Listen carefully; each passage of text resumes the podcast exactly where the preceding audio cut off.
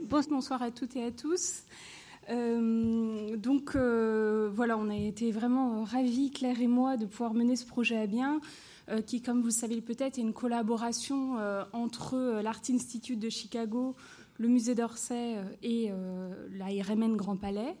très belle collaboration. En fait, le, sujet de l'exposition, parce qu'un sujet de l'exposition n'est jamais pris euh, au hasard a été dû justement à une réflexion commune. En fait, euh, notre collègue de Chicago qui est venu nous voir en nous disant voilà, nous on travaille sur notre fond d'œuvres de Gauguin. Ils ont un fond absolument magnifique. Si vous avez vu l'exposition d'œuvres graphiques de Gauguin, on fait des découvertes sur la technique, sur la manière de travailler de Gauguin.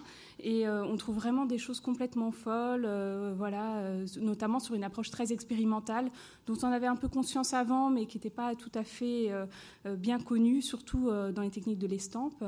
Est-ce que ça vous intéresserait? Et nous, de notre côté, il se trouve qu'on avait étudié certaines œuvres aussi en profondeur, qu'on avait des projets de restauration, et on s'est dit, bah voilà, c'est l'occasion vraiment de, justement de plonger dans le laboratoire de la création de Gauguin et de proposer une exposition sur cette approche très expérimentale euh, de Gauguin.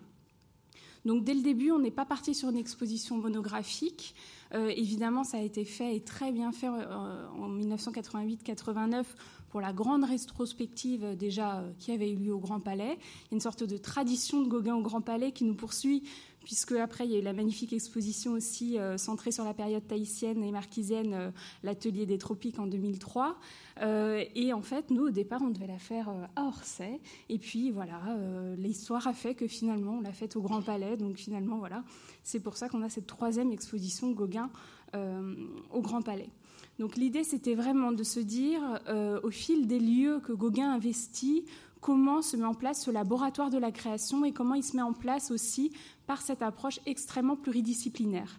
Gauguin, c'est pas juste un peintre qui se met à faire de la sculpture ou de la gravure, c'est profondément quelqu'un qui, depuis ses débuts, euh, s'intéresse fondamentalement à ces allers-retours entre ces différentes techniques et euh, ces différentes disciplines. Alors le titre qui a pu étonner euh, certaines personnes, Gauguin l'alchimiste, c'est vrai qu'il amène à s'interroger, euh, a été inventé par Claire.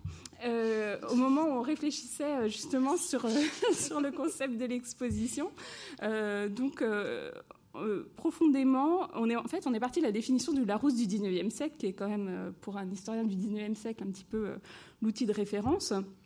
Je vous lis la définition. Les alchimistes passaient leur vie à chercher ce qu'ils appelaient la pierre philosophale ou le grand œuvre, c'est-à-dire le, moyen d'opérer la transmutation des métaux. Et dans cette idée de métamorphose continuelle, il y avait quelque chose qui nous intéressait beaucoup, dans le goût aussi de Gauguin pour euh, le matériau, euh, dont il parle à de très très nombreuses reprises, une approche très libre euh, qui est finalement le moteur véritablement de son aventure artistique. Et puis, il y a cette très belle citation qu'on a mise dans l'exposition qui, je pense, euh, vraiment, euh, euh, enfin, qui, moi, me fait immédiatement penser justement à cette figure de l'alchimiste. c'est avec un peu de boue, on peut faire du métal, des pierres précieuses, avec un peu de boue et aussi un peu de génie. N'est-ce point donc là une matière intéressante Il y a l'idée que Gauguin, lui, alors il, il, parle de boue volontairement au lieu de parler d'argile pour la céramique, et euh, justement, par euh, sa capacité créatrice, il insuffle, il transforme ce matériau, il l'anoblit en quelque sorte pour en faire euh, autre chose. et vraiment profondément en cela, à la fois il vient vraiment du 19e siècle dans ce goût pour les matériaux, pour la vérité des matériaux, pour son intérêt pour les matériaux, mais il l'amène vers totalement autre chose. Autre euh, élément qui nous faisait penser à l'alchimie, c'était cette quête incessante dans laquelle Gauguin s'engage, euh, quête d'ailleurs, quête d'inconnu, quête de recherche aussi formelle, incessante, euh, qui profondément fait partie de l'ADN de, l'alchimiste. Et puis, quand il travaille sur ses œuvres, et ça c'était vraiment notamment tout l'intérêt des découvertes de l'Art Institute de Chicago, c'est quelqu'un qui commence à travailler par exemple sur un bloc de bois pour une gravure, en, tire un premier état, euh, retravaille, le recreuse, ajoute des détails, en tire un second état, etc. et peut euh, vraiment euh, tirer un nombre d'états absolument impressionnant jusqu'à créer finalement des estampes qui profondément sont des uniques dans un art du multiple. donc ça, ça, nous intéressait aussi particulièrement. Et puis enfin, euh, Gauguin, voilà, comme j'ai dit, est aussi quand même quelqu'un qui vient de ce 19e siècle assez mystique, euh, qui a des liens avec le symbolisme, avec l'occultisme, via des gens comme Sérusier, comme Meilleur de Hahn, euh, qui font vraiment partie de, son univers artistique, surtout évidemment quand il est en France. Et voilà, pour toutes ces raisons-là, on trouvait que ce, terme était bien adapté au concept qu'on voulait développer dans l'exposition. Alors justement, l'idée, c'était de euh, transcrire euh, aussi euh, ces, allers-retours continuels dans la scénographie.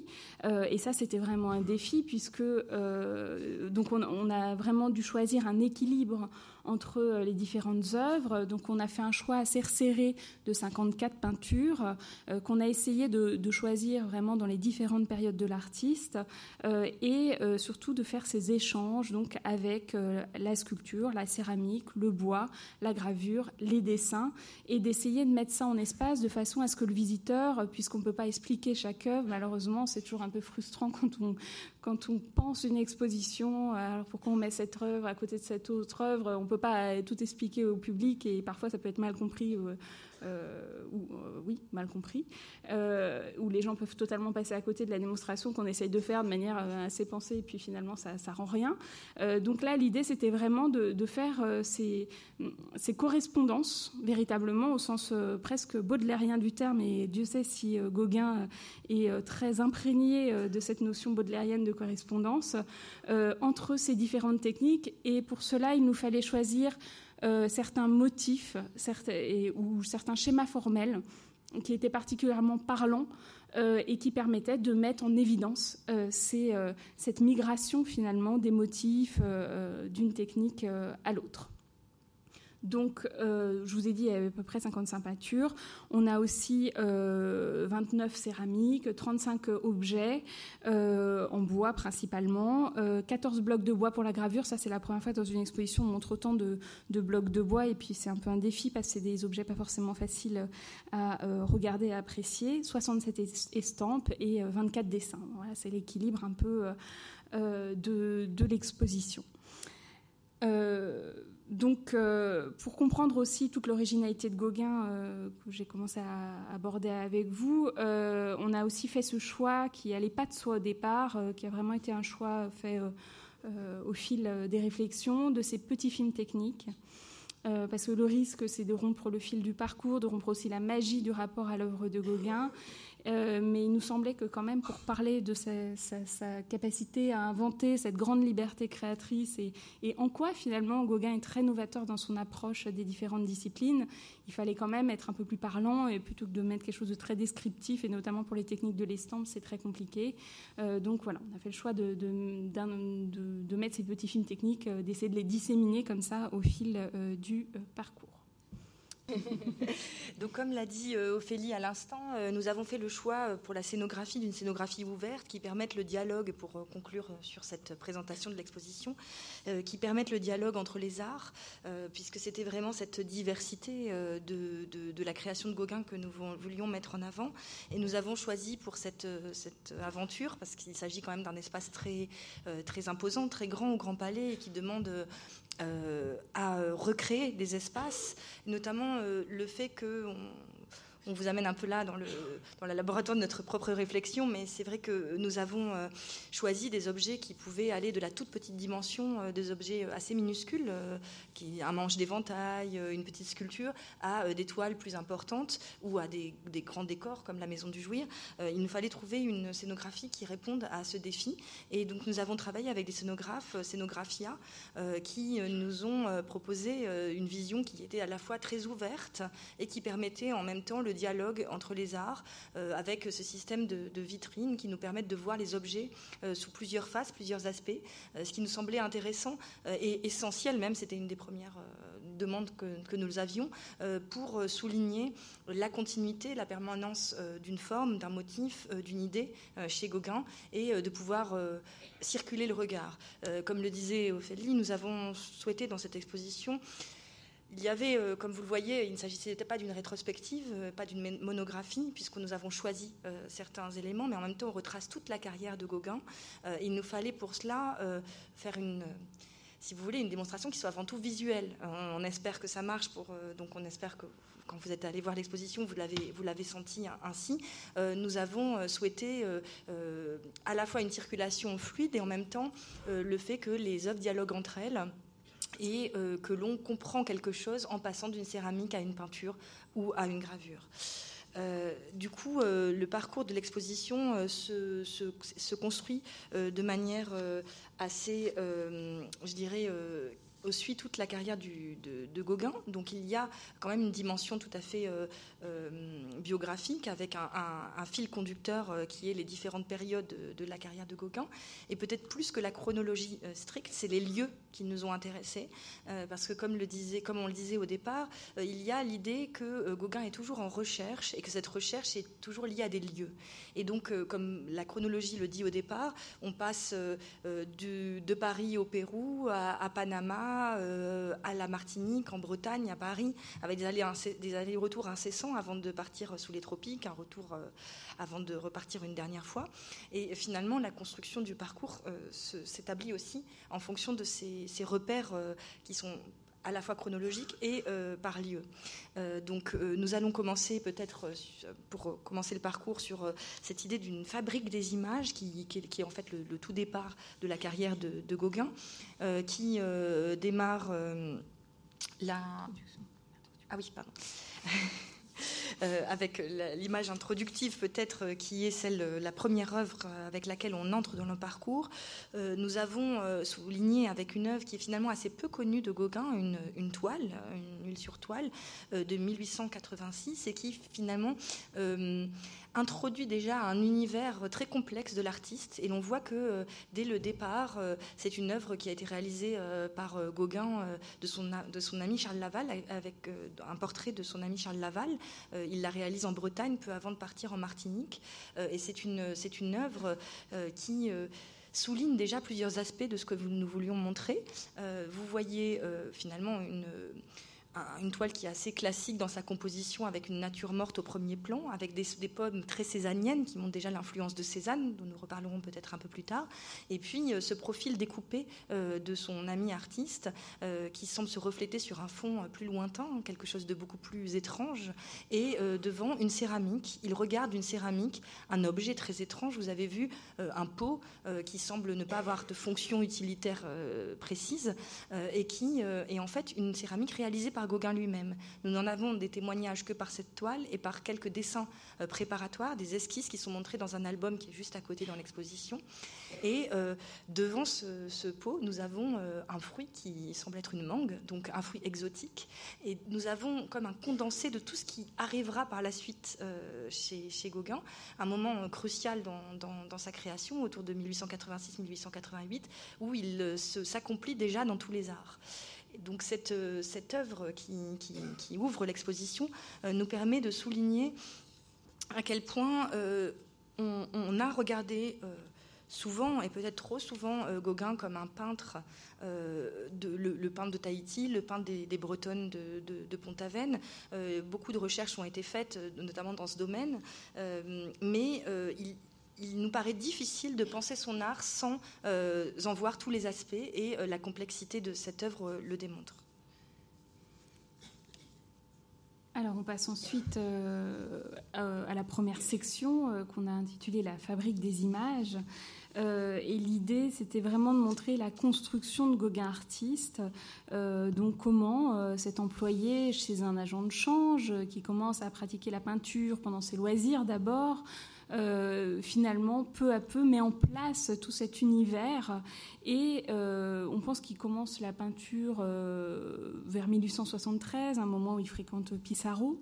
Et très vite, enfin, en tout cas, c'est attesté au moins à partir de 1877, Gauguin commence aussi à apprendre la sculpture auprès de son voisin, qui est un sculpteur, qui est un portraitiste, qui s'appelle Jules Bouillot.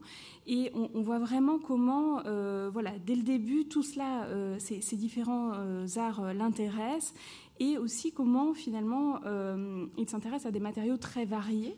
En milieu de salle, on, a mis deux portraits de, de, ses enfants en cire, et on pense que c'est sans doute après avoir vu la petite danseuse de 14 ans de Degas, qui était en cire et en matériaux composites, à l'exposition impressionniste de 81.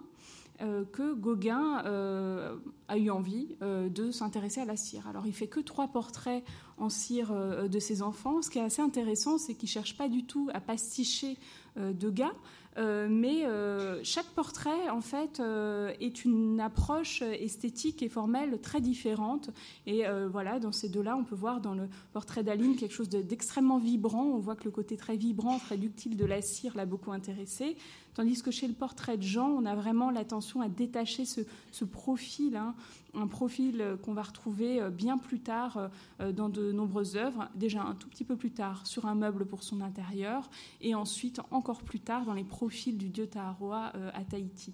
Donc c'est vraiment tous ces fils qu'on essaye euh, de lancer, euh, qu'il n'est pas forcément évident de, développer, et qui aussi peut-être de manière inconsciente, comme Gauguin lui-même emmagasinait de manière inconsciente tout ce fabuleux catalogue d'images, il avait vraiment une mémoire visuelle impressionnante, bah, peut-être que voilà, certaines choses qui sont imprimées au début du parcours peuvent ensuite être reconvoquées par la suite, même si on ne le dit pas de manière euh, évidente, en réalité, euh, voilà, sur une chose aussi euh, anodine que cette petite tête, on peut avoir des prolongements très loin dans la carrière de Gauguin.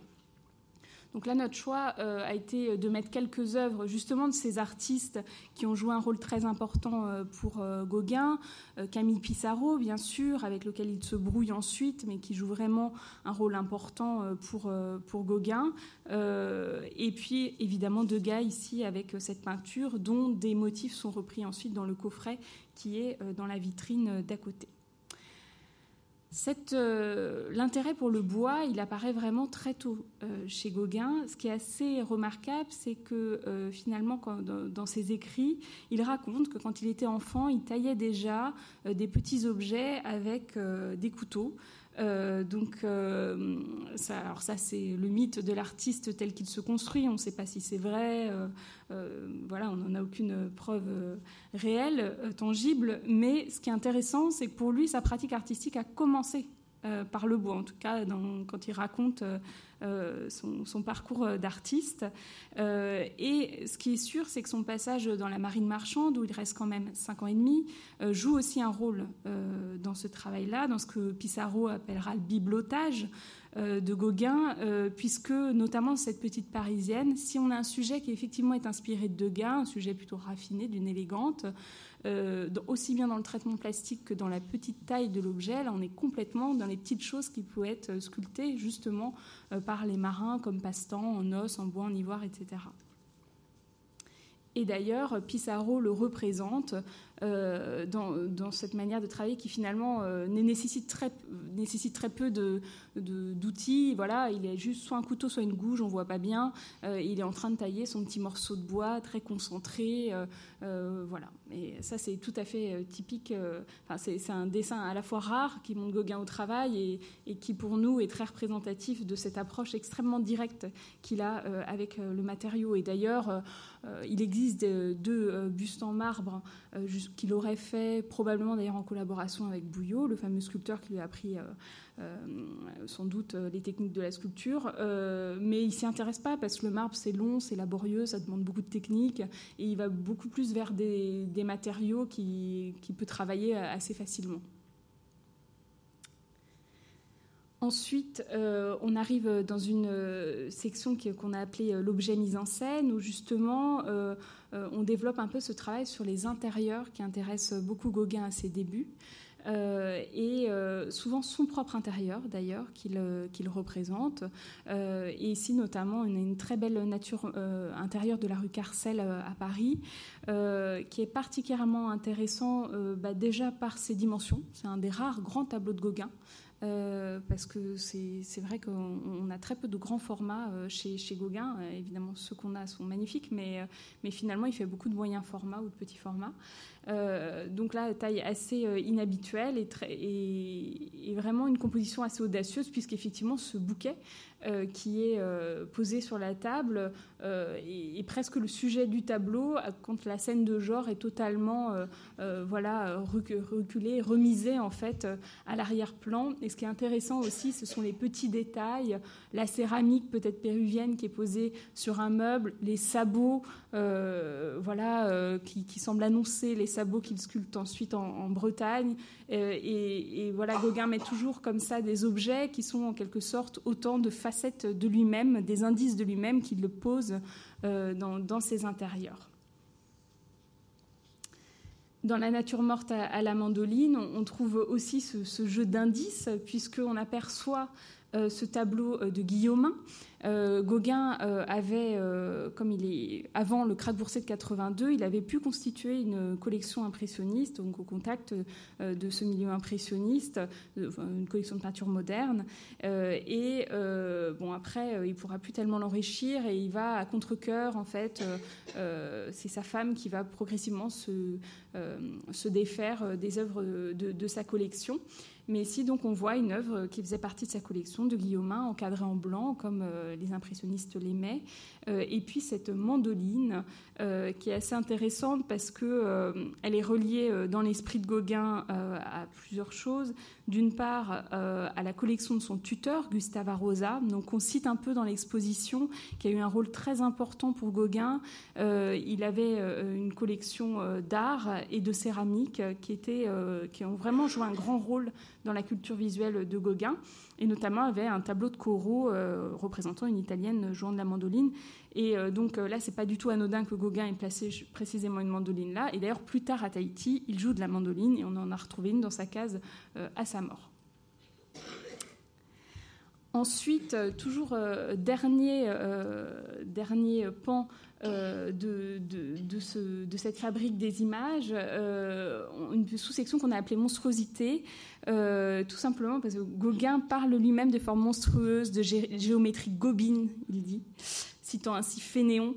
Euh, et euh, parce que pour lui, tout ce travail sur la céramique a un côté justement euh, vraiment très monstrueux, très mystérieux. Il parle aussi de la manière dont la boue, comme il l'appelle, se transforme dans le four du potier et acquiert ainsi, prend un peu de l'enfer du feu en fait qui, la contamine et devient ensuite une œuvre d'art. Il y a vraiment tout un imaginaire autour de la céramique chez Gauguin. Euh, qui est pour lui un art ancestral, puisque euh, la, céramique est pratiquée dans des sociétés vraiment euh, très, très anciennes, et véritablement joue un rôle tout à fait important, selon lui, dans ces sociétés primitives, et, lui permettent aussi de le rattacher à son moi sauvage. Donc, dans, cette, ce tableau de la Belle Angèle, ce qui est assez intéressant, c'est qu'on a deux idoles, entre guillemets, c'est-à-dire la Belle Angèle, Marie-Angélique Satre, on sait à quel point elle n'a pas aimé sa représentation dans, cette œuvre, mais surtout, là, ce qu'on voulait mettre en évidence, c'est finalement aussi ces deux facettes, euh, l'idole moderne, l'idole ancienne, en fait, pour Gauguin, euh, et euh, donc avec ce pot possiblement péruvien, on ne sait pas vraiment, il y a des céramiques péruviennes aussi dans cette position-là, en tout cas exotique, qui voilà, est mis en correspondance avec la Belle Angèle sans qu'on comprenne exactement le lien culturel entre les deux figures il met euh, en scène aussi les objets. Donc, on a vu des œuvres de sa propre collection, mais aussi euh, euh, des, objets qui, plus, qui semblent anodins et qui, en fait, voilà, faisaient partie de son quotidien. Donc, cette shop qu'on présente dans l'exposition, qui est une shop norvégienne qui faisait partie de euh, de l'héritage familial de, sa femme, euh, donc qui était danoise. Euh, et cette chope, il la représente, il la met en abîme en fait dans un certain nombre d'œuvres, et notamment dans ce très beau portrait de Clovis, de son fils Clovis, endormi. et ce qui est assez intéressant, c'est le changement d'échelle en fait entre ce pot qui acquiert comme ça une importance démesurée et qui semble en fait sortir de l'imaginaire de l'enfant endormi, tout comme d'ailleurs le décor de l'arrière-plan. Alors ça, en réalité, c'était le papier peint précisément qu'il y avait euh, dans son intérieur euh, de la rue Carcel, qui était un papier peint sur fond bleu à, décor euh, de fleurs et d'oiseaux. Et en fait, il le transforme et le modifie dans de très très nombreux tableaux euh, de cette période-là. Pour lui, il évoque le monde du rêve. il y a un côté très onirique dans ce papier peint. Euh, et ce qui est assez intéressant, c'est que même dans des tableaux tahitiens, on va retrouver comme ça un fond euh, avec des, oiseaux, voilà, tout un monde de la nuit qui en fait vient de ce premier papier peint de son intérieur parisien.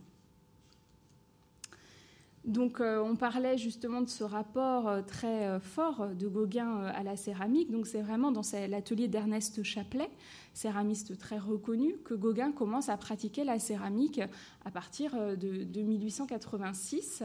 on pense que voilà, Chaplet est sans doute allé voir Gauguin pour lui proposer. et ce qui est très intéressant, c'est que Chaplet, il avait l'habitude de collaborer avec des artistes, notamment Jean-Paul Aubé, qui était un ami commun. Euh, et habituellement, euh, Chapelet ou l'un de ses ouvriers fournissait une structure sur laquelle euh, les artistes venaient apposer un décor ou alors juste dessinaient un décor qui ensuite était réalisé par les, ouvriers de Chapelet. Gauguin, ce qui l'intéresse, c'est véritablement de tout faire lui-même. Donc, parfois, et il y a deux exemples dans l'exposition, la structure est faite réellement par des ouvriers de Chapelet et Gauguin a fait un décor. Mais en fait, très vite, ce qui intéresse Gauguin, c'est de tout maîtriser et c'est cette proximité avec l'objet. Alors, comme il n'aime pas tout ce qui est régulier, il va jamais apprendre à utiliser le four de potier euh, et euh, donc il utilise la technique du colombin, tout simplement, avec ses boudins de terre qui sont enroulés. Et il travaille vraiment comme un sculpteur, c'est-à-dire très souvent en plaçant une main à l'intérieur. Alors euh, il, enfonce en fait très souvent de l'intérieur, il fait ressortir certains volumes en négatif, et puis il appose ensuite par modelage, par ajout successif, différents éléments plastiques qui viennent compléter euh, l'œuvre. Ce vase en forme de souche, il a été très peu regardé. Moi, je trouve que c'est un objet fascinant, qui est vraiment très représentatif de son travail en, céramique. Euh, donc, euh, on a une forme globale de souche de tronc d'arbre, ce qui est assez habituel d'ailleurs euh, dans les pots de, Gauguin. Et donc, les nœuds de l'arbre forment les, yeux de ce monsieur, dont le nez très épaté et très écrasé est ici.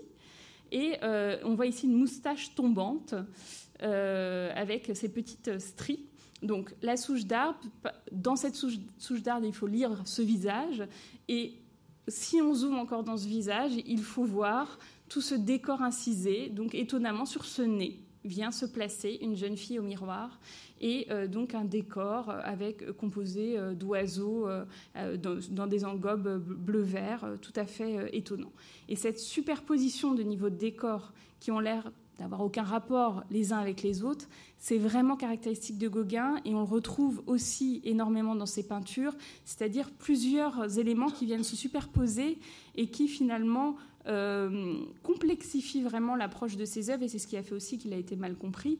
Euh, Gauguin n'arrive jamais à expliquer et puis ça l'intéresse pas vraiment euh, d'expliquer totalement l'iconographie des choses. Force est de constater qu'il fait se télescoper des univers qui en théorie ne se rencontrent pas dans ce très bel euh, autoportrait euh, qu'on connaît bien, où euh, il se représente entre son Christ jaune, qu'il avait peint en Bretagne, qui exprime en quelque sorte sa nature d'artiste souffrant, et le pot qui est ici, qui est présenté également dans l'exposition, euh, dont il dit lui-même qu'il est un autoportrait en sauvage. Donc c'est Gauguin le sauvage, Gauguin aux origines péruviennes, par sa grand-mère Flora Tristan, euh, qu'il cherche toujours à exhumer en fait, et qui pour lui s'exprime le mieux euh, en céramique. Donc c'est un peu tout à fait étrange. On ne reconnaît pas du tout d'ailleurs à peine les traits de Gauguin.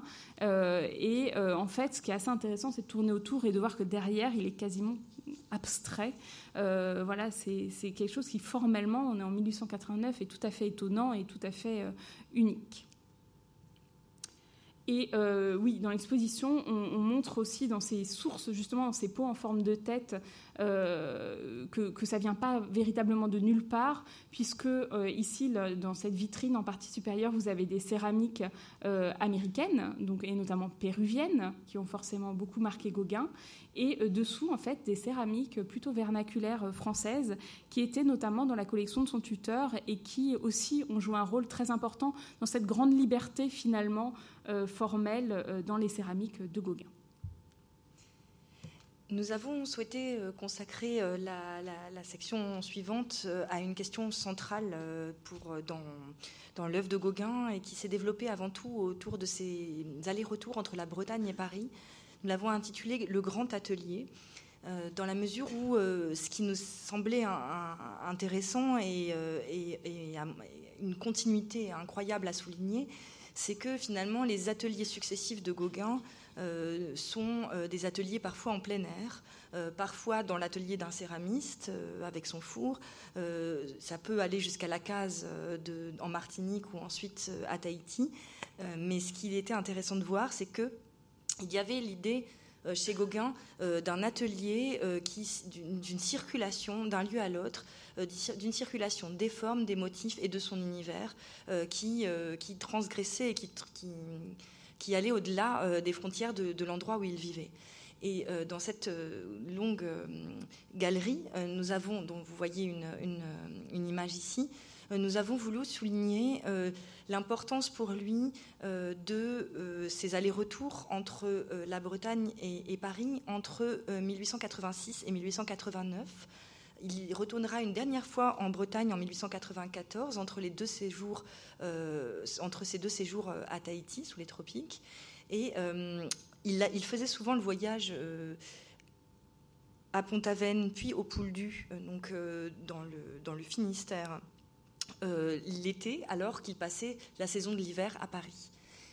Nous avons souligné une, euh, quelques euh, éléments très précis qui sont en même temps très intéressants parce qu'ils sont tout à fait permanents dans son travail, des motifs qui reviennent sans cesse. Cela peut aller, peut-être cela peut aller de, des variations sur le motif qui peuvent aller de, figures très simples, comme euh, une femme à la toilette, euh, comme vous le voyez ici. Euh, je parlerai plus tard du motif de la ronde ou de la bretonne penchée ou de, la femme sautant dans les vagues, des, finalement des, motifs très simples qu'il a pris soit sur le motif lors de ses séjours à Pont-Aven, soit qui sont reconstruits à partir d'une d'une histoire visuelle qui est aussi euh, une histoire des formes qu'il a pu voir dans les musées, et notamment peut-être cette toilette qui est à la fois euh, euh, euh, avec un motif très simple, un modèle qu'il a dû sûrement prendre comme, euh, modèle de départ et qui en même temps est aussi une, évocation assez universelle de la femme à la toilette. et notamment, pour prendre cet exemple précis, ce qui nous intéressait, c'était de montrer le passage d'un médium à l'autre, d'une matière à l'autre, d'un univers à l'autre chez, Gauguin, qui ne passe pas toujours pas d'abord par la peinture ou la sculpture, mais qui fait des allers-retours incessants. Par exemple, pour cette figure de la toilette, Gauguin a réalisé un bas-relief que vous voyez ici à gauche, qui a été réalisé assez tôt, où l'on voit donc une maîtrise du modelé et de la sculpture assez, assez, assez impressionnante. Et sur l'instigation de Chapelet, dont Ophélie vient de parler, euh, donc ce céramiste chez qui il a, il a, travaillé, il réalise une jardinière, donc un objet finalement euh, très euh, décoratif, assez étonnant. Je pense que peu de gens pensait que Gauguin avait réalisé des jardinières euh, dans, sa carrière. Il réalise en fait cet objet qui est peut-être le premier qu'il a réalisé dans, l'atelier de Chapelet, une jardinière qui a plusieurs faces. Là, vous en voyez une seule. Euh, d'un côté avec ce motif de, la, toilette, de l'autre côté avec une bretonne. Euh, et ce, motif de la jardinière, il le reprend directement de, son relief précédent avec un travail encore très pictural euh, sur euh, la, la, puisque euh, en fait Gauguin a, du coup pris cette forme de jardinière, a, a, créé ce, cette, structure en, en, bas-relief et a ensuite repeint avec une technique vraiment finalement de peintre, avec des engobes colorées, a fait un travail quasiment pictural sur cette sur cette jardinière. D'ailleurs, cette jardinière est, un des cas d'étude, un des sujets d'une des, petite vidéo technique qui sont montrées dans l'exposition, euh, qui, nous permet de, rentrer dans, cette, dans, ce laboratoire de la, de la création de, Gauguin. Euh, de la même façon, finalement, des éléments très simples hein, qui peuvent paraître, paraître, presque, je dirais, euh, anodin et que on peut manquer quand on voit ces objets. cette bretonne en, croix, ce, motif de la croix qui revient d'une céramique à une autre, d'un motif d'un à un autre, dans ce pichet, dans ce vase réalisé, lors de la première fournée qu'il fait chez, Ernest Chaplet en 1886-87. Ce qui est intéressant, c'est de voir que le motif euh, joue avec la structure de l'objet. Et souvent, on a euh, un motif qui, au départ, une, euh, un motif décoratif sur l'objet, donc il travaille vraiment dans, la tradition des arts décoratifs, devient un objet qui, un motif qui peut structurer l'objet lui-même jusqu'à devenir la hanse ou la hanse d'un vase ou d'un pichet. Euh, et euh, ce qui est intéressant de voir, c'est que là, euh, le travail de, Gauguin sur la céramique précède le travail en peinture, puisque l'on retrouve par exemple dans cette très belle ronde des Petites Bretonnes une œuvre célèbre conservée à Washington, qui nous a été prêtée de façon exceptionnelle pour cette exposition.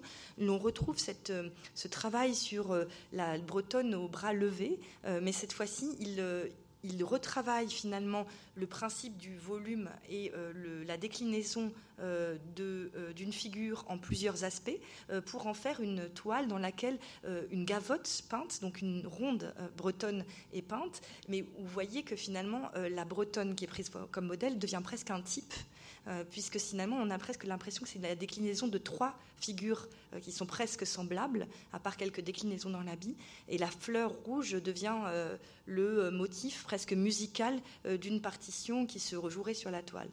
Donc je défile peut-être cette euh, comparaison musicale parce qu'elle est très importante pour Gauguin lui-même qui, euh, dans ses, correspondances, dans ses écrits, euh, jusqu'à jusqu'à la fin de sa vie, souligne cette métaphore musicale qui est peut-être plus qu'une métaphore pour lui.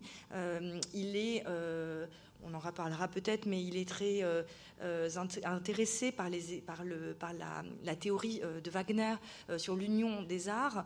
Il pense aussi, comme l'a dit Ophélie au départ, à l'idée de correspondance de, chez Baudelaire, qu'il y a une correspondance d'un art à l'autre aussi.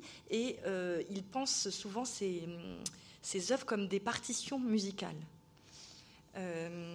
nous avons donc ici quelques exemples de finalement d'un univers visuel qui se construit euh, et qui se euh, déconstruit constamment entre la Bretagne et Paris.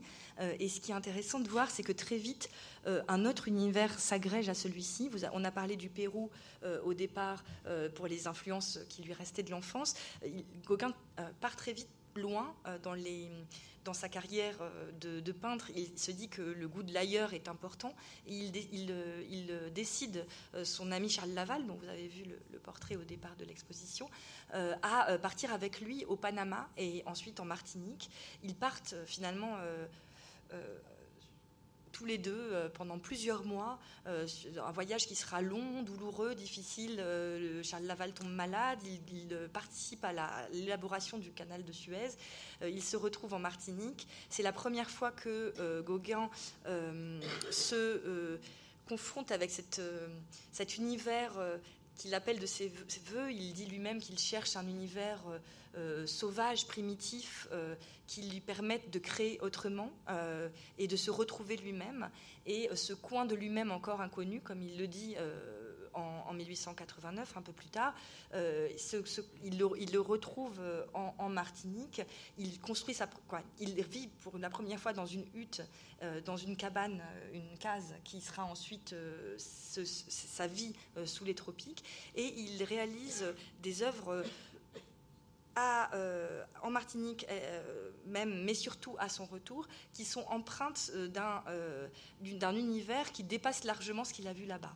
Et l'on peut, donc, voyez dans cette photographie une, la, toile Femme Caraïbe et à côté une sculpture intitulée La Luxure, réalisée peu de temps après, qui reprend exactement la même position de cette femme au bras levé, position qui revient sans cesse dans l'œuvre de Gauguin et jusque sous les euh, dans son voyage tahitien ensuite.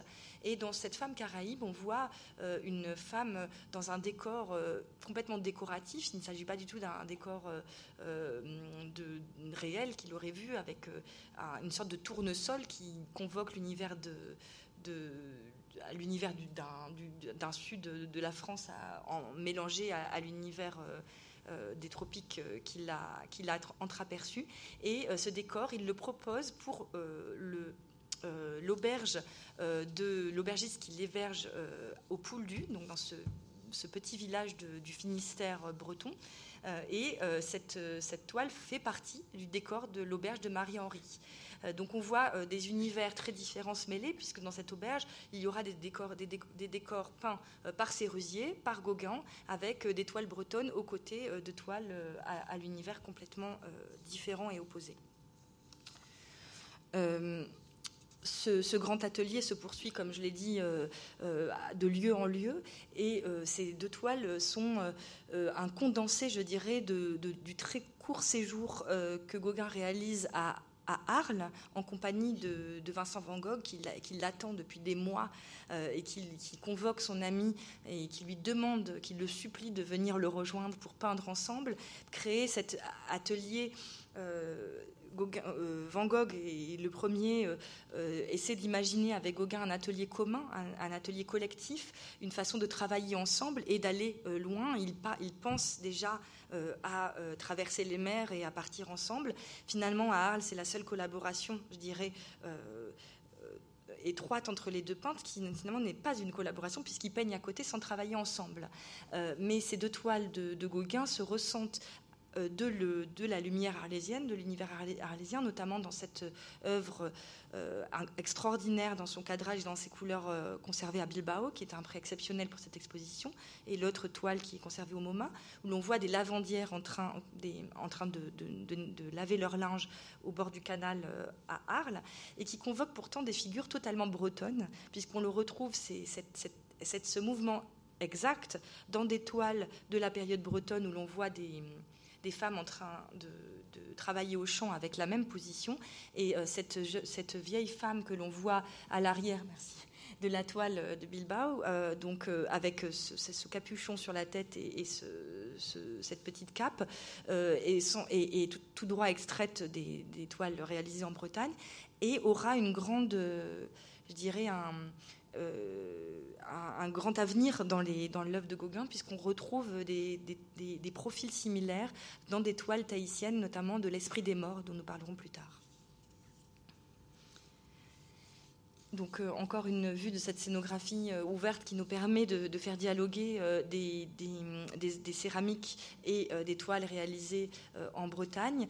Et puis peut-être cette importance je dirais, autour des années 88-89, euh, du symbolisme qui, se, qui, se met, qui est de plus en plus présent euh, dans l'œuvre de Gauguin. Euh, il a travaillé beaucoup déjà auprès de Émile Bernard à Pont-Aven en 1888. il travaille ensemble à une, un travail beaucoup plus de, de, synthèse de la forme qui amène à cette notion de synthétisme qu'il développe et qu'il monte d'ailleurs dans des expositions collectives à Paris. Et très vite, euh, les œuvres de Gauguin euh, sont empreintes euh, d'une dimension qui dépasse les, motifs et les formes qu'il a, qu'il a découverts en Bretagne. Peut-être une, une œuvre qui, pourrait souligner cette... la suivante, voilà. une œuvre qui pourrait souligner ce, travail intéressant, et encore une fois, ce dialogue entre les arts euh, chez Gauguin, c'est ce vase en forme de Leda cygne dans lequel on voit euh, ce profil de, de, baigneur. Donc on va revenir à la. Pardon, j'aurais dû interchanger les. ce profil de baigneur breton, en fait, Gauguin peint, a, du mal à trouver des, modèles en, Bretagne, notamment des modèles nus, parce que les, modèles femmes, il, peint des, bretonnes habillées. Euh, c'est des jeunes bretons finalement qu'il voit au bord de la rivière qu'il peut peindre sur le motif. Ça aussi, il faut le prendre en compte dans, l'évolution euh, de la peinture de Gauguin en Bretagne. Euh, mais des modèles qu'il transforme et qu'il reprend à l'envie. Et il peut prendre un visage ou un corps de jeune breton pour en faire une bretonne, pour en faire une femme dans les vagues qui annonce presque Tahiti. Et quand on regarde ce vase de Leda et le cygne que vous voyez ici, on retrouve un profil euh, qui est caractéristique des, toiles et de certaines peintures de Breton qu'il fait, euh, qu'il fait à Pont-Aven. Mais ici, cela devient un sujet carrément mythologique, puisqu'il s'agit du profil de Leda. Et en fait, on peut deviner le signe à l'arrière. J'ai parlé tout à l'heure de la, de la, du support et de la structure du vase euh, qui, reprend un motif et qui devient structure lui-même. Et là, euh, en fait, euh, ce, signe qui devient ici un simple jarre de ferme, hein, donc avec un jeu un peu de dérision sur la mythologie elle-même, euh, enserre le coup, revient, rejoint le coup de Leda que l'on voit devant nous. Et ce, projet, euh, donc euh, ce, vase lui-même a été repris euh, sur d'autres supports et notamment sur des incographies, donc des, estampes qui sont en fait réalisées sur plaques de zinc, qu'il a réalisé en même temps que Émile Bernard, qui en a réalisé lui-même aussi en, 1889.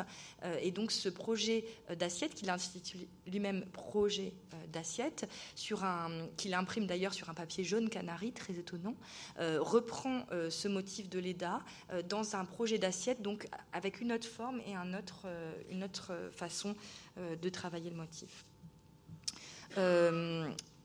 Cette, femme dans les vagues, c'est un, un, exemple même de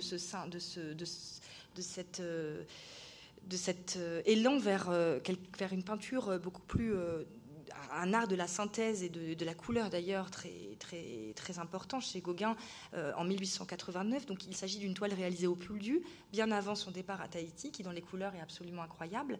Et quand l'on regarde le, bas-relief euh, sculpté soyez, soyez, mystérieuse que vous voyez ici, réalisé quelques mois plus tard, presque un an plus tard par Gauguin, vous voyez une évolution extrême et en même temps le même, motif repris avec ce modelé très important de la, sculpté euh, sur euh, cette, euh, cette femme entrant dans les vagues de, dans, le, dans le bas-relief polychrome Soyez mystérieuse, mais qui prend une toute autre dimension avec ces figures étonnantes, symboliques qui, l'entourent à droite et à gauche, et ces algues étonnantes, et surtout cette inscription Soyez mystérieuse en lettres gravées, qui est la première, la première inscription que l'on retrouve chez Gauguin, qui réemploiera ces termes jusqu'à la fin de sa vie et jusqu'à la maison du jouir, dont on parlera je vais euh, euh, aller un peu plus vite, mais on va toujours de cette idée de, du modèle au symbole. Euh, j'ai parlé du séjour à Arles de, Gauguin. cette toile misère humaine est caractéristique de cette synthèse de tout son univers au moment où il peint à Arles auprès de Van Gogh, puisqu'il mêle sur une même toile, il, intitule cette, cette toile pour en premier titre Vendange. Il change le titre quelques mois plus tard pour l'appeler Misère humaine. Et ça, c'est tout à fait euh, symbolique de cette, euh, euh, cette cette envie d'aller vers euh, quelque chose de plus euh, universel, de plus symbolique, avec cette femme qui se tient les mains dans le geste qu'il prend peu à peu, dans le même geste que cette jeune fille que vous voyez euh, dans cette nature morte aux fruits, qui semble regarder avec un, œil concupissant les fruits qui s'offrent à elle. Et on arrive dans un autre univers où la femme à l'arrière semble symboliser une mort, alors que la femme, dans la jeunesse de sa vie, est, dans un tout autre rapport.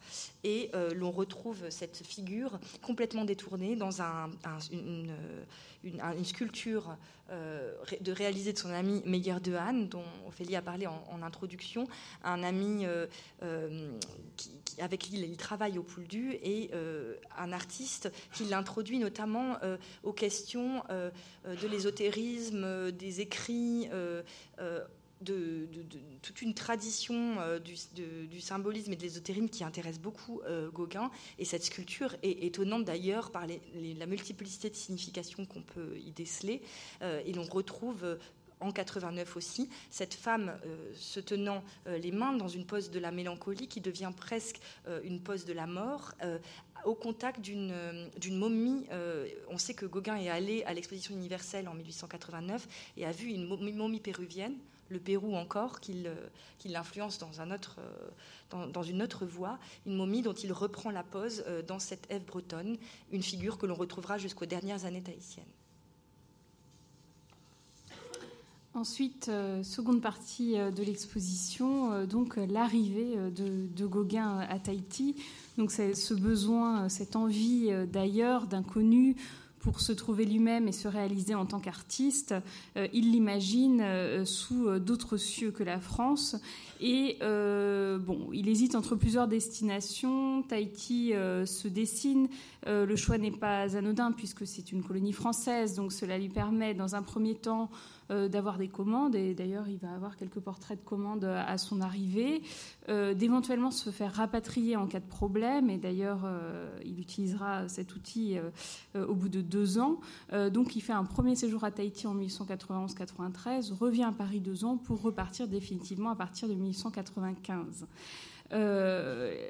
Quand Gauguin arrive, il le raconte dans Noa Noa, il raconte sa déception dans Noa Noa, dans ce récit romancé hein, de son premier séjour tahitien, en disant qu'avec la mort de Pomaré V, le dernier souverain de Tahiti, avec lui, euh, le Tahiti d'autrefois disparaissait et qu'il avait le sentiment d'arriver véritablement euh, après la période intéressante. Euh, pour autant, et ça c'est très caractéristique de Gauguin, il ne se laisse absolument pas abattre et au contraire fait preuve d'une grande capacité d'invention euh, et euh, mélange les sources comme il l'a toujours fait finalement et réussit à composer finalement ce qu'on a appelé l'imagier des tropiques, voilà, qui n'est absolument pas un imagier documentaire mais qui est finalement le Tahiti vu par Gauguin et repensé par Gauguin. Alors euh, justement, euh, dans cette euh, toile qui s'appelle Le repas, ce qui est très intéressant, c'est que on a des éléments occidentaux, notamment la nappe, le couteau, la présence du couteau qui fait aussi d'ailleurs penser à une nature morte de Cézanne. Euh, tout d'ailleurs comme le plan assez relevé euh, de la table, euh, et puis des éléments de la culture tahitienne, donc notamment cette coupe à popoy, donc qui servait à mettre le, fruit, la pâte fermentée de l'arbre à pain, qu'il remplit d'eau. Donc euh, il détourne un peu euh, l'usage et puis il pose ce régime de bananes. Alors ça s'appelle le repas, mais ils sont pas prêts à manger manifestement puisque euh, ces bananes plantains ne se mangent pas crues. Donc on voit très bien qu'il n'y a pas une volonté de retranscrire un repas tel qu'il a vu, mais plutôt voilà de recomposer cet univers avec ce, très beau cette très belle mise en page donc euh, des, trois enfants attendant avant euh, de passer à table. Puis cette coupe à Popeye, elle est intéressante parce qu'elle n'a pas encore livré tous ses secrets. on nous raconte dans un article contemporain, un monsieur qui s'appelle Génaud raconte comment Gauguin est venu chez lui et a vu des coupes traditionnelles, s'est désolé qu'elles ne soient pas sculptées et donc a commencé à sculpter dessus des motifs de tatouage marquisien. Euh, et ici, c'est totalement ça. Alors, on ne sait pas du coup si la coupe a été sculptée par Gauguin lui-même. Ce qui est sûr, c'est qu'il a apposé ce décor inspiré de tatouages marquisiens. Et c'est là où encore, euh, il ne s'arrête pas euh, au monde de Tahiti. Euh, l'art marquisien, ce qu'il en restait, était bien plus important, y compris à Tahiti, parce que les collections d'art avaient pas mal d'objets marquisiens en réalité. Euh, et il y avait notamment des photos d'hommes tatoués, de, des marquises qui circulaient, etc. Et Gauguin y, voit quelque chose de magnifique, le côté, notamment la migration et la polysémie des formes des tatouages marquisiens l'intéresse, comment on peut lire un visage d'homme ou, ou d'animal d'ailleurs euh, dans des formes apparemment décoratives, etc. Et donc il recompose totalement ces objets. Ici, même chose, une fête qui s'appelle, euh, euh, avec une danse qui s'appelle la danse du feu, qui est interdite à ce moment-là à Tahiti. Hein. Tahiti a été euh, évangélisé et donc principalement par des missionnaires protestants d'ailleurs, et puis ensuite les missionnaires catholiques sont venus et ont interdit un certain nombre de fêtes rituelles dont fait partie cette fête, euh, il a sans doute entendu un récit ou lu quelque chose et donc essaye de retranscrire l'atmosphère euh, d'une de ces fêtes à laquelle il n'a pas pu euh, assister. Très intéressant est l'évolution entre la première année de son arrivée à Tahiti. Ici, on est en 1891. On voit ces deux femmes sur une plage, donc peut-être une scène observée, sans doute recomposée par Gauguin, mais en tout cas, la vraisemblance est là. Euh, une femme en robe mission, justement la robe, euh, pour aller à la messe, euh, et l'autre dans une tenue plus traditionnelle avec un paréo sur un fond de mer. Donc la mer est stylisée, mais malgré tout, on est dans une scène qu'on pourrait croire tout à fait. Et un an plus tard, alors là on s'en rend pas compte euh, parce que euh, la reproduction est très mauvaise, mais ici on voit peut-être mieux. Euh, en fait, le rose de la robe mission a envahi la plage et donc Gauguin invente totalement, donc à partir de cette lumière, il est totalement fasciné évidemment par la lumière de Tahiti, comme il l'avait été déjà d'ailleurs par la lumière de la Martinique. Et il invente totalement ces couleurs magnifiques et ces accords chromatiques qui sont vraiment uniques. Euh, évidemment, ça, vient de, plus loin, parce qu'on se souvient de la leçon qu'il avait donnée euh, à Sérusier euh, au bois d'amour de Pont-Aven, en lui, disant voilà, vous voyez ces couleurs comme ceci, et bien peignez-les comme ceci et pas comme vous les voyez dans la nature. Donc cette réinterprétation, elle vient déjà de cette période bretonne.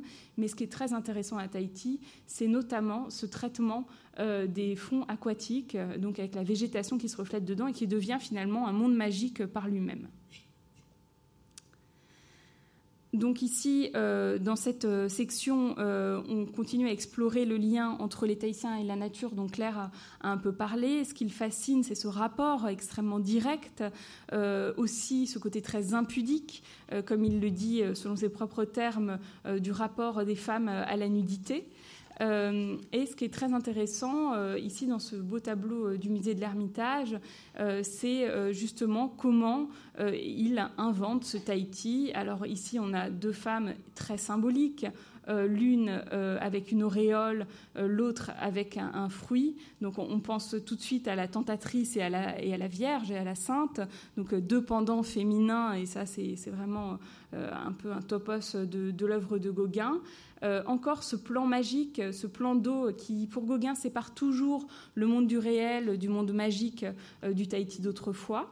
Euh, cette figure assise qu'on trouvait déjà dans le tableau du musée Pouchkine, qui en réalité est inspirée d'un Atlante du temple de Dionysos à Athènes, dont Gauguin avait une photographie, mais dont il fait évoluer. Et puis surtout, ces statues monumentales qui n'existaient plus, déjà quand Gauguin est arrivé, mais dont il a lu euh, qu'elles existaient et qu'il imagine avec des femmes lui rendant un culte.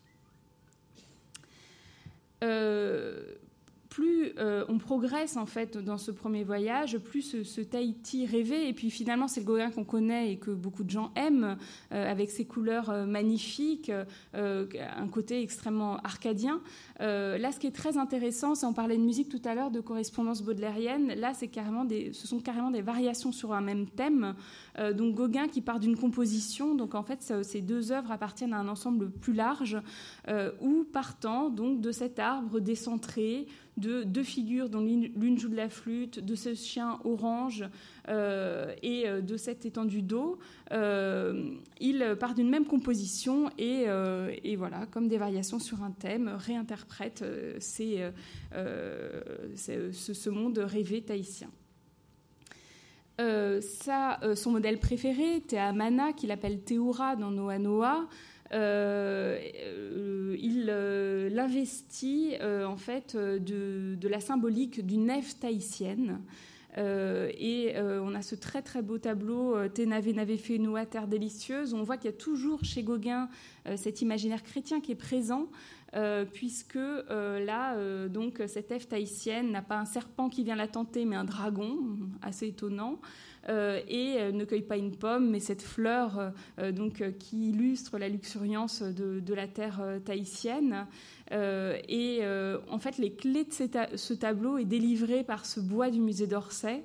où on voit un portrait aussi de Teamana, donc qui on a appelé euh, selon le nom donné par Gauguin dans Noa Noa, euh, et euh, on reconnaît les traits de son modèle, traités de façon très lisse, très polie, vraiment avec une polychromie aussi très raffinée. Malheureusement, le vert des yeux a foncé, mais voilà, les fleurs étaient beaucoup plus dorées à l'origine, donc quelque chose de très riche.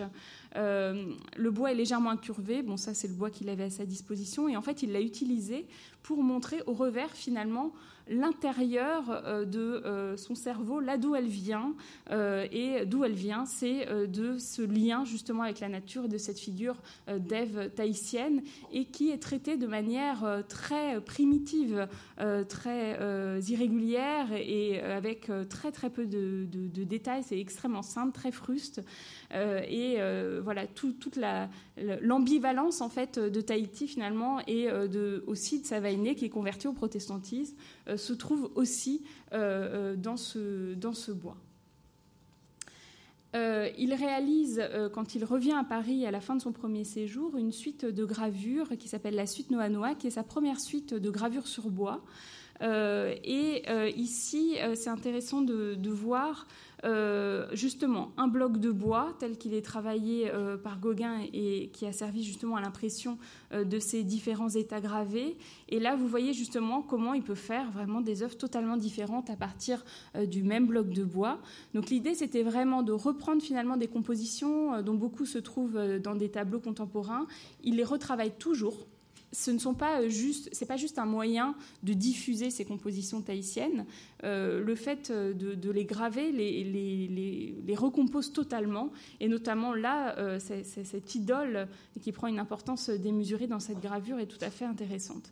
Et là, donc, vous avez un état, vous avez deux impressions successives du bloc légèrement décalées qui font un effet de flouté qui intéresse beaucoup Gauguin, et des rehauts d'aquarelle à, poser à la main.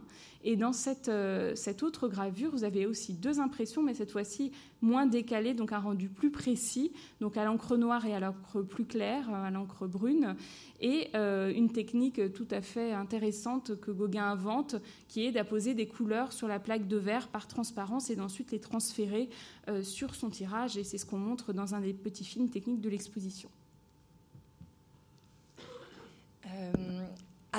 entre ces deux séjours à, Tahiti, comme, euh, le, soulignait euh, Ophélie, euh, Gauguin réalise un ensemble de, gravures, mais cherche aussi à essayer d'expliquer au public européen et au public parisien qu'il retrouve, donc en 1893, l'aventure de son premier séjour à Tahiti. Et surtout, il essaie de rendre compréhensible son art, sa peinture. Il se rend compte qu'il est allé dans un ailleurs euh, inconnu euh, de ses contemporains euh, à Paris et qu'il a réalisé une œuvre totalement indéchiffrable pour ses contemporains. C'est une ambiguïté chez Gauguin, c'est-à-dire qu'il cherche à la rendre indéchiffrable. il, inscrit des titres en tahitien sur ses toiles. Il, il convoque des légendes maoris déjà oubliées par la population qu'il côtoie à Tahiti. Euh, il cherche euh, à euh, créer dans son œuvre un un univers qui, euh, qui convoque euh, des, religions euh, et différentes religions pour en faire un syncrétisme personnel. Et pourtant, il cherche à rencontrer le public, il cherche à vendre quand il revient à Tahiti en 1893, à Paris, merci. Et il cherche à montrer son œuvre. Donc il, organise, donc il montre son, son œuvre à la galerie Durand-Ruel et il, il, crée, il décide aussi de réaliser lui-même l'explicitation de, de sa propre œuvre en écrivant euh, un récit romancé très poétique de son, séjour qu'il intitule Noa Noa, odorant. Et euh, vous en voyez ici le manuscrit euh, qui est montré de façon euh, très rare, parce que c'est un manuscrit absolument fragile, qui est conservé au musée d'Orsay et que nous avons pu montrer dans l'exposition.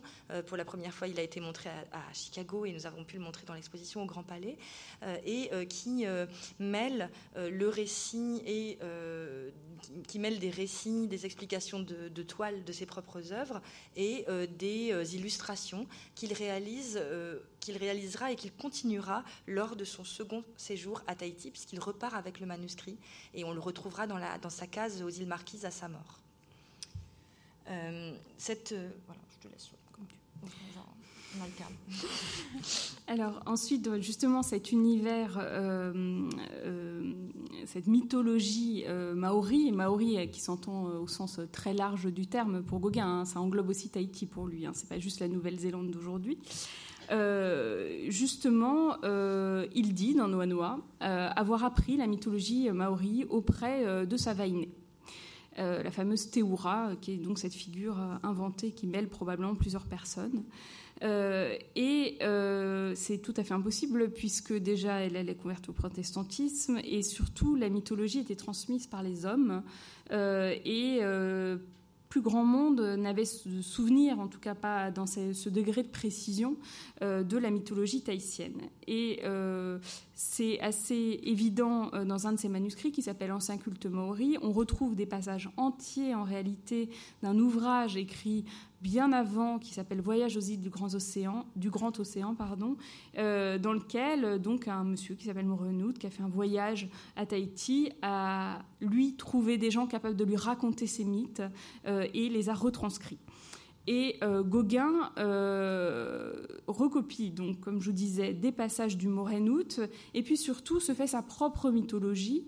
Et euh, notamment, dans la mythologie tahitienne, on a un couple originel qui est Taharoa, le dieu créateur, et Ina, le principe masculin, la femme, etc. Enfin, toute cette dichotomie originelle du panthéon tahitien.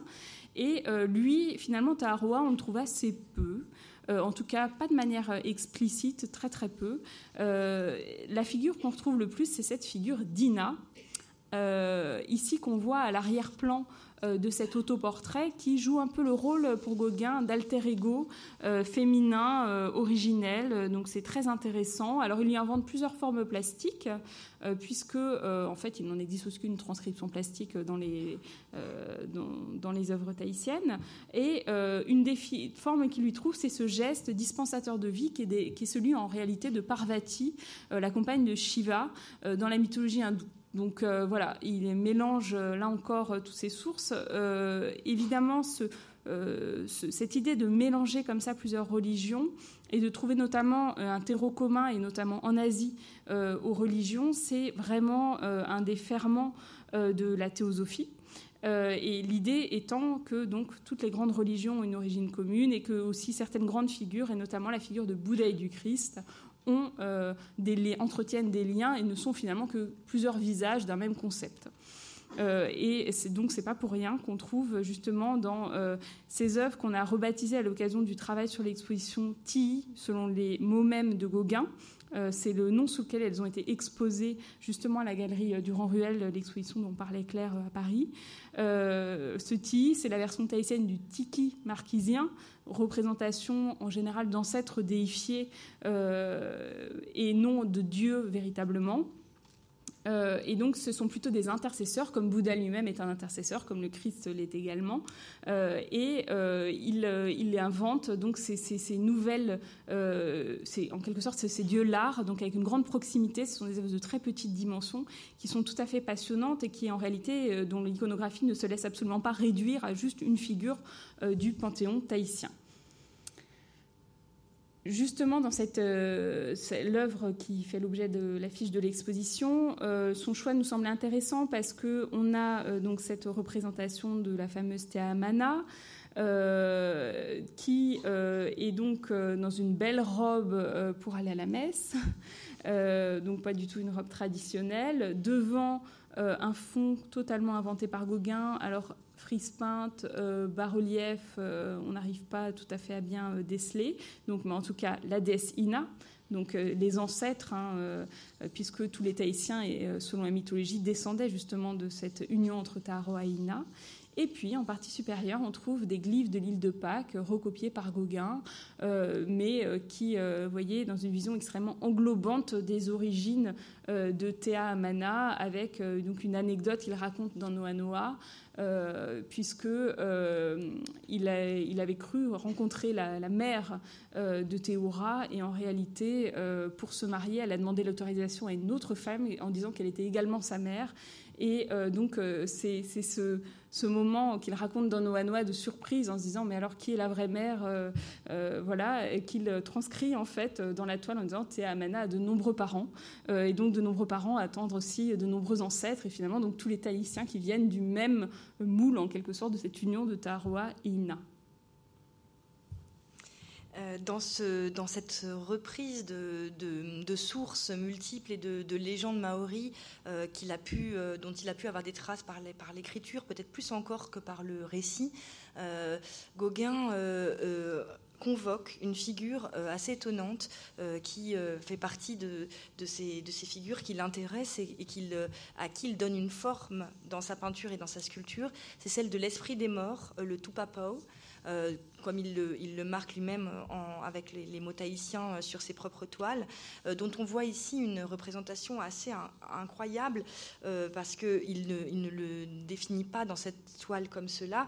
On a parlé de syncrétisme religieux et de l'importance aussi de la religion chrétienne qui, et, notamment de, l'imagerie aussi et de toutes les images qu'il a en tête dans, la, culture occidentale de, de la chrétienté. Euh, cette nativité euh, tahitienne est absolument incroyable parce que on voit une Marie euh, tenant son, enfant avec un ange à l'arrière, mais cette femme étonnante, au profil assez dur, porte un foulard sur, le, sur la tête. On voit d'ailleurs une seconde nativité, on dirait, à l'arrière de, la, de la représentation, puisqu'on voit une femme allongée sur une couche, qui ressemble d'ailleurs plus à une Olympia qu'à une mon couche, pardon, voilà. Euh, et euh, parce qu'on sait aussi que Gauguin a fait lui-même une copie de l'Olympiade Manet, euh, et donc on connaît aussi cette, cette imagerie et cette filiation-là. Et donc cette, cette figure que vous voyez très raide de cette femme assise sur un banc, on la retrouve hanté euh, les toiles de Gauguin. Euh, pendant euh, plusieurs, dans plusieurs toiles tahitiennes et plusieurs, plusieurs moments, et notamment dans cette très célèbre œuvre Manao Tupapo, L'esprit des morts veille, où l'on voit au premier plan, alors ça, jeune Vainé, encore une fois, Théa Amana, allongée avec les mains qui, semble se, se, raidir de terreur et les yeux euh, euh, dans un rêve éveillé. Euh, c'est une scène qu'il décrit dans le manuscrit de Noah Noah et à plusieurs reprises, puisqu'il il décrit la, toile aussi dans, plusieurs de ses lettres. Et il dit qu'il a créé cette toile d'après un récit de sa jeune Vaïnée qui lui raconte, du coup, il la retrouve dans sa case en pleine nuit, terrorisée, avec un cri de terreur, parce qu'elle a vu l'esprit des morts apparaître à lui, à elle. Et là, il donne forme à cet esprit des morts que l'on voit à l'arrière se tenir contre un poteau euh, tribal euh, droite euh, avec le même capuchon noir sur la tête donc une représentation très proche de cette Marie que vous avez vue tout à l'heure et avec ces, ces, yeux très très ouverts, cet esprit des morts, ce fantôme qui vient hanter les Tahitiens et qui vient hanter leurs cauchemars. ce qui est étonnant de voir, c'est que je vous en ai parlé tout à l'heure dans une toile de Arles et on le retrouve aussi dans les toiles bretonnes. On retrouve cette même euh, euh, femme à capuche. Alors, c'est pas la même, mais on, a l'impression d'une métamorphose même, euh, d'un même motif dans, les, dans les toiles antérieures à son séjour à Tahiti. Et il, Gauguin, qui tient, qui tient à, cette toile et qui en parle beaucoup et qui la représente dans cet autoportrait, souligne du coup l'intérêt euh, c'est une sorte de manifeste de sa, de sa peinture euh, dans son premier séjour tahitien. Il réalise cet autoportrait à Paris euh, en 1893 à son retour de, de, Tahiti et il se peint lui-même, se regardant dans le miroir avec un, regard de défi. On a déjà vu un autoportrait de, Gauguin, deux autoportraits de Gauguin dans cette présentation. Vous voyez à quel point il, il, se, il se, présente toujours en, avec un air de défi et cette, sauvagerie qu'il cultive. Et à l'arrière, en miroir euh, cette toile de Manao Tupapo, euh, qui le recadre d'ailleurs pour l'occasion. On voit un cadre qui semble jaune, euh, qu'il aurait réalisé pour l'occasion. Il, présente ces toiles dans un univers à la Tahiti, à Paris, dans son atelier rue Vercingétorix, où il recrée une sorte d'univers tahitien avec des paréos. Vous voyez le, motif bleu et, jaune à l'arrière. Et l'on voit à quel point cette toile euh, euh, pour lui euh, un manifeste de sa peinture tahitienne. Euh, à son séjour à Paris toujours, euh, il réalise une toile très, très incroyable, une très belle toile qui, nous est prêtée par l'Artitude de Chicago, euh, qui est étonnante aussi dans la, production de Gauguin, car elle est d'une étonnante symétrie, mais où on le retrouve beaucoup de choses dont vous, vous a parlé d'ailleurs Ophélie tout à l'heure, notamment cette étendue d'eau au premier plan qui, s'abstrait complètement d'une image réelle et, avec une lumière et des coloris complètement incroyables qui révèle au, second plan un univers qui est un univers symbolique, qui est encore celui du temple. On voit une, idole, là encore, dressée, une idole imaginée complètement par Gauguin, qui, représente, qui ressemble d'ailleurs à certaines idoles, et avec la position d'Ina dont vous avez vu le mouvement tout à l'heure. Et puis, cette déclinaison de, cette femme assise et de deux femmes allongées de part et d'autre, qu'on retrouve aussi dans des dessins et des gravures à la même époque euh, par Gauguin, euh, qui sont comme des représentations de la naissance, de la vie et de la mort, euh, avec toujours ces rites de rente à l'arrière. Donc une toile faite à, Paris, ce qui est très, très intéressant, parce qu'il convoque tout un univers qui, et elle fait le, pont, si vous voulez, entre ces deux séjours, parce qu'il reprend ça ensuite lors de son second séjour te laisse finir sur la maison du joueur. Ah, d'accord. Et puis. Euh. Vous entendez tout. On, s'adapte. voilà. Alors la dernière section, on l'a appelée En son décor, pour montrer comment justement, euh, pendant le second séjour tahitien de Gauguin, donc à partir de 1895, et ensuite il poursuit vraiment cette logique-là euh, aux Marquises, aux îles Marquises, où il se rend à partir de 1901, et il meurt aux Marquises en 1903, il s'intéresse vraiment énormément à la question du décor. Donc on, on, se rend compte qu'il va vers toujours plus de planéité, c'est valable aussi d'ailleurs pour son travail sur le bois, avec des reliefs très peu profonds, un travail en méplat souvent, euh, et euh, aussi un travail sur l'horizontalité des compositions et euh, un arrière-plan qui se veut souvent très luxuriant et dont les origines sont souvent assez étonnantes. Ici, par exemple, euh, vous avez la très belle toile Là réside le temple. Alors déjà, c'est fascinant parce que le temple, on ne le voit pas. C'est l'enclos sacré euh, qui est délimité par cette barrière, barrière totalement inventée par Gauguin. et surtout, ce qui est intéressant, c'est que dans plusieurs de ces carnets de dessin, on a des ornements d'oreilles marquisiens, qui sont des objets à peu près grands comme ça, euh, que vous pouvez voir par exemple au musée du Quai Branly. Ce sont des objets absolument magnifiques euh, et dont la forme et euh, le motif décoratif ont servi pour réaliser cette barrière de temple.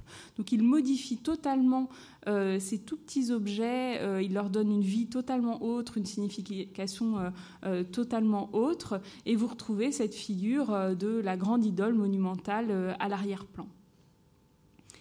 Euh, très beau tableau aussi, euh, très énigmatique et très barbare, comme il le dit lui-même, Harry Matamoe, La fin royale, où il dit avoir volé dans une planche de sapin le motif de cette tête de Kanak, comme il l'appelle. Euh, alors, euh, bon, euh, effectivement, il a peut-être vu dans le bois, parfois on voit dans les nœuds du bois certaines formes, on devine certaines formes, voilà, donc c'est possible. En tout cas, donc il le pose sur un, sur un coussin, c'est tout à fait étonnant. Alors, il n'a jamais livré les clés exactement de, de l'iconographie de cette œuvre, mais euh, ici, vous retrouvez la figure de misère humaine qu'on a vue tout à l'heure, qui évoque la mort, et puis la figure de Londine au bras repliés, qui évoque la vie. Donc, vous voyez qu'il tire comme ça euh, très longtemps, et euh, cette forme tout à fait étonnante qui sera celle des, ensuite des linteaux et de l'encadrement sculpté de la maison du Jouir. Vairumati, euh, cette déesse, euh, il la place devant un trône, un très riche trône, qui est aussi emprunté un tout petit manche euh, de poignard.